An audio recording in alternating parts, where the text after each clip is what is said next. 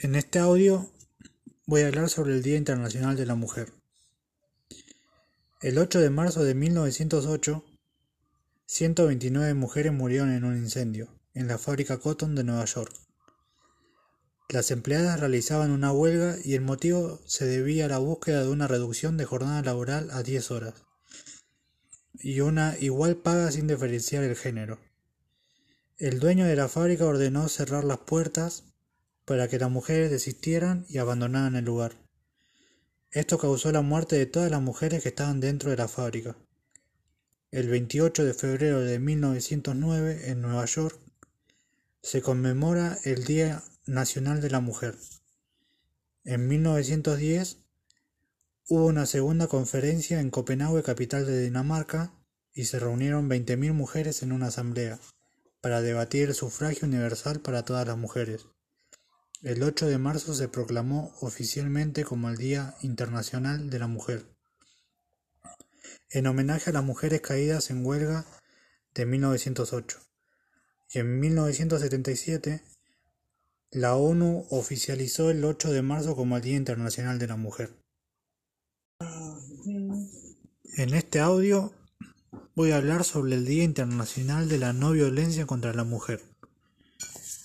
En julio de 1981, el 25 de noviembre, fue declarado Día Internacional contra la Violencia hacia la Mujer en el primer encuentro feminista de Latinoamérica y el Caribe, celebrado en Bogotá.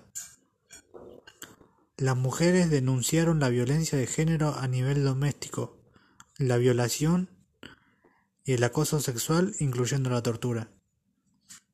Las hermanas Mirabal Patria, María Teresa y Minerva crecieron en un lugar rural. Su padre era un exitoso hombre de negocios. Cuando Trujillo llegó al poder, la familia Mirabal perdió casi toda su fortuna. Las hermanas creían que Trujillo llevaría el caos al país y ellas formaron parte de un grupo de oposición. Este grupo se llamaba Agrupación Política 14 de Junio. El 18 de mayo de 1960, las hermanas habían sido juzgadas juntos a, sus esposos. Se le declaró culpable y fueron condenadas a tres años de prisión.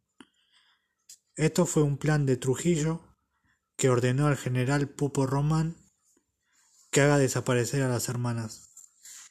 El 18 de noviembre un escuadrón asesinó a las tres hermanas y esto despertó la conciencia en el público y finalmente culminó con el asesinato del dictador el 30 de mayo de 1961.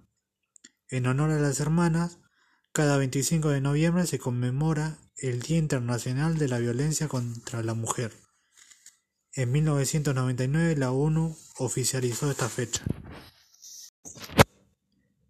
En esta ocasión se tratará sobre la campaña solidaria He4She creada por ONU Mujeres, que promueve tomar medidas contra la desigualdad de género que enfrentan las mujeres y niñas. Su objetivo es involucrar a hombres y niños como agentes de cambio para el logro de la igualdad de género. Algunos notaron una contradicción de la campaña, porque solo se tomaban medidas para las desigualdades que enfrentan las mujeres y niñas, ignorando la contribución que podría realizar los hombres y niños. El 20 de septiembre de 2014 hubo un evento especial que fue organizado por la embajadora Emma Watson. En este evento se movilizaron a los primeros 100.000 hombres y el 8 de marzo de 2015 Emma Watson organizó un directo por Facebook donde participaron 120 aficionados y fue visto por millones de personas donde se hablaba sobre la desigualdad de remuneración, el por qué está bien que los hombres lloren, la caballerosidad, entre otras cosas. La historia de Ni Una Menos, cómo y por qué surgió el colectivo feminista. El 3 de junio de 2015, miles de personas salieron a la calle al grito de Ni Una Menos.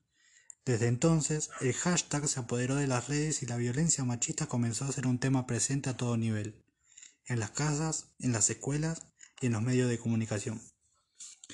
Ni una menos es un grito colectivo contra la violencia machista, surgió de la necesidad de decir basta de femicidios, porque en Argentina, cada 30 horas, asesinan a una mujer solo por ser mujer. La convocatoria nació de un grupo de periodistas, activistas, artistas, pero creció cuando la sociedad la hizo suya y la convirtió en una campaña colectiva. A ni una menos se sumaron miles de personas, cientos de organizaciones en todo el país, porque el pedido es urgente y el cambio es posible. Ni una menos se instaló en la agencia pública y política. En 1995, la poeta Susana Chávez creó la, la, frase originalmente ni una muerta más, que se convirtió en símbolo de la lucha contra homicidios de mujeres en Ciudad Juárez. En 2011 la asesinaron por ser mujer. En Argentina no existían estadísticas oficiales sobre los femicidios ni de violencia de género. Sin embargo, existían relevamientos no oficiales. El más importante de ellos, por ser de carácter nacional, es el realizado por el Observatorio de Femicidios de Argentina, nombrado en, honor a Maricel Zambrano. Perteneciente a la organización no gubernamental La Casa del Encuentro, desde 2008.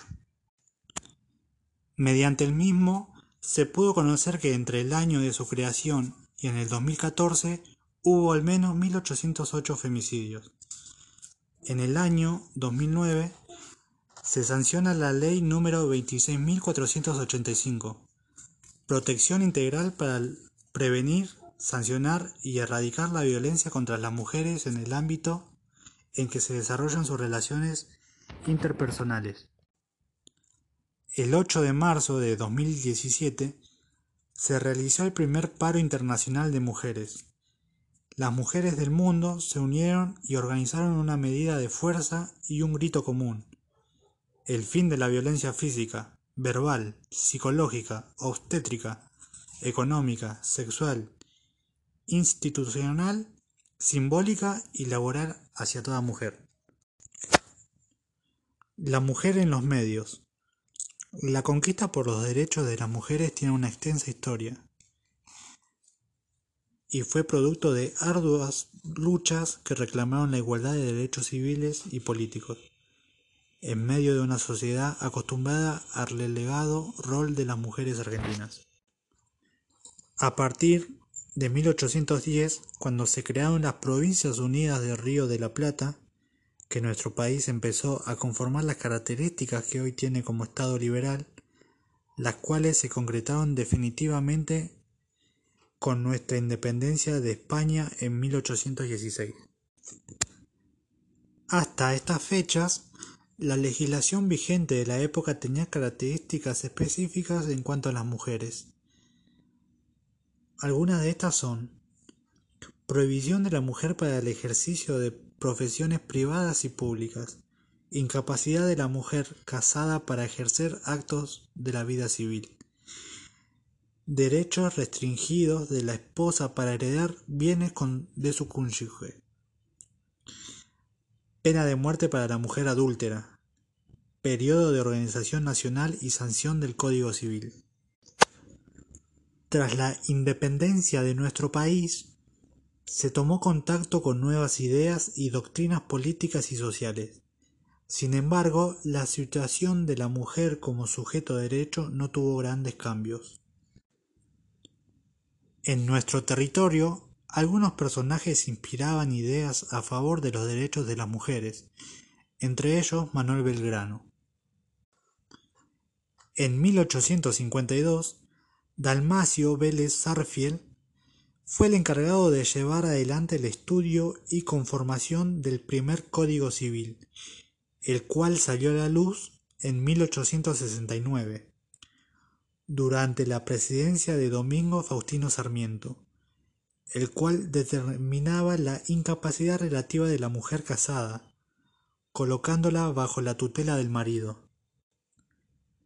Nuestro Código Civil sostenía la incapacidad relativa de la mujer, artículo 55, que el representante en todos los efectos era el marido, artículo 57.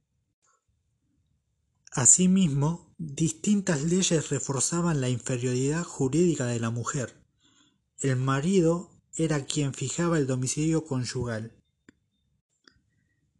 En 1928, Aldo Cantoni, gobernador de San Juan, logró que en abril de ese año las mujeres de su provincia fueran las primeras en votar en todo el país. Finalmente, en septiembre de 1947 se sancionó la Ley 13.010, la cual establecía en su artículo número uno que las mujeres argentinas tendrían el mismo derecho político y estarían sujetas a las mismas obligaciones que les acuerdan o imponen las leyes a los varones argentinos. Las mujeres votaron por primera vez en 1952 en las elecciones nacionales. Luego del golpe militar de 1976 y tras la vuelta a la democracia de la mano del presidente Raúl Alfonsín, existían claras desigualdades de género impresas en la legislación argentina. En aquellos años, la diputada nacional Florentina Gómez Miranda presentó más de 150 proyectos legislativos, entre los que se destacaban la de la autoridad compartida de los padres, pensión a la cónyuge divorciada, igualdad de los hijos extramatrimoniales. La Argentina fue el primer país del mundo en sancionar, en 1991, una ley de cupo femenino, la cual establece un piso mínimo de 30% de candidatas en la lista de los partidos políticos para cargos electivos nacionales.